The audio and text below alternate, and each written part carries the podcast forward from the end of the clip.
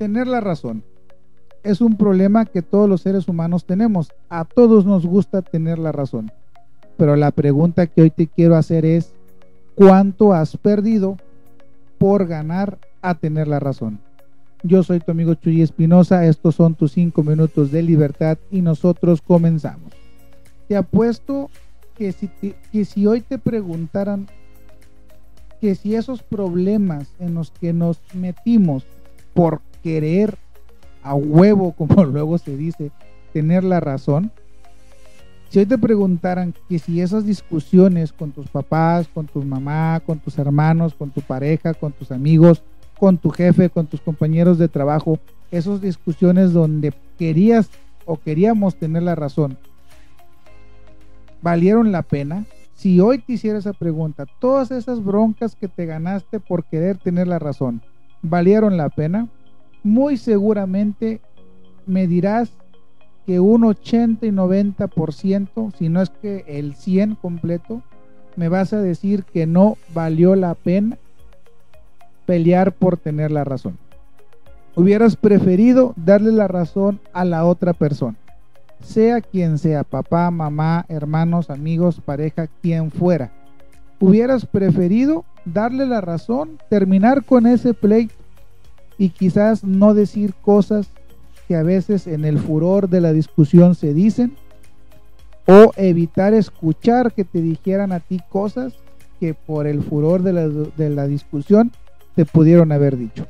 Sin duda alguna, tener la razón se siente bien, pero a veces, solamente a veces, se gana más cediendo y dándole la razón al otro. Mi papá y mi abuelo resumían todo esto diciendo que más vale que haya un loco y no dos. Pero ahorita en la actualidad me he dado cuenta que este dicho es como darle el avión. O sea, es como decir, está bueno, tú ganas, ya cállate. Cosa que posiblemente puede encender más la discusión o pueda alterar más a la otra persona.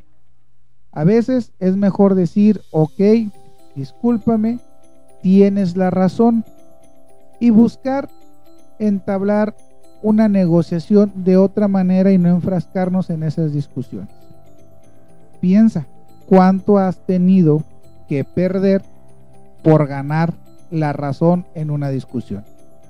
Piensa, ¿no valía la pena mejor ceder ese triunfo al otro y tener una cena tranquila, tener un fin de semana en familia tranquilo, llevártela bien con tus papás, eh, llevártela bien con tus amigos o, o, compañeros de trabajo, que tu jefe no te tuviera como un negativo.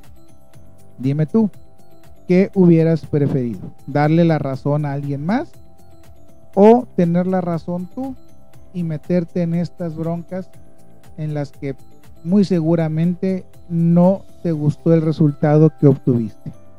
La próxima vez que estés enfrascado en una discusión, donde hay dos puntos de vista diferentes sobre un mismo tema, piensa cuánto vas a perder por querer tener la razón. Si estás dispuesto en hacer esa inversión, adelante, lucha por tu punto de vista. Pero si no estás de acuerdo, si, si prefieres no perder eso que tú estás calculando perder, te recomiendo que cedas tenerle la razón al otro. Y no es por darle el avión, no es para que se calle, no es para que te deje de molestar. Es simple y sencillamente para calmar un poco el furor de la plática y que después de eso puedas volver a tomar el tema desde un, desde un punto diferente y quizás puedas negociar lo que tú estabas tratando de explicar. Muchas de las veces de estas discusiones son porque no sabemos expresarnos correctamente y no logramos que el otro entienda nuestro punto de vista. Así que piensa, ¿cuánto quieres perder por tener la razón? Quizás ganes más cediendo, cediéndole la razón a la otra persona. Nosotros nos vemos el día de mañana y recuerda seguir dándote tus cinco minutos de libertad.